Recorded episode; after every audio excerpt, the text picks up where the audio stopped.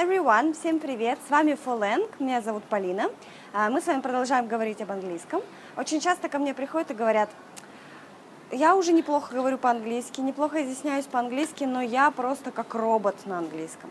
То есть а, на своем родном языке эмоции, все как, все, все как в обычном разговоре, все естественно, а в английском языке никаких эмоций, язык абсолютно пресный.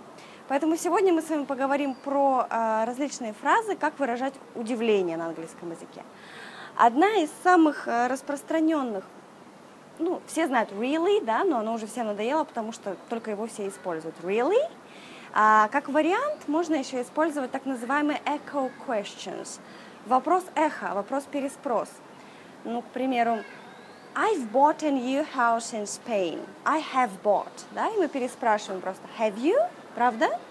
Или I saw John yesterday. Did you? I saw в прошедшем времени, да, did you? I am a teacher. Are you? Что-то вроде того. Ну, разберем еще несколько фразочек. А, как выразить удивление? Guess what? Jessica got divorced.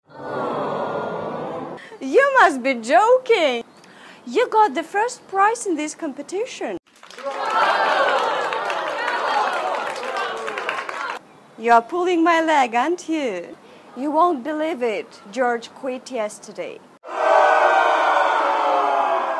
You're not serious. I'm speechless. I failed my exam again. No way! Holy I'm moving to London. That's incredible! You're kidding! Итак, будьте эмоциональными в любом языке, в том числе в английском. Практикуйте фразы. Встретимся с вами позже. See you later!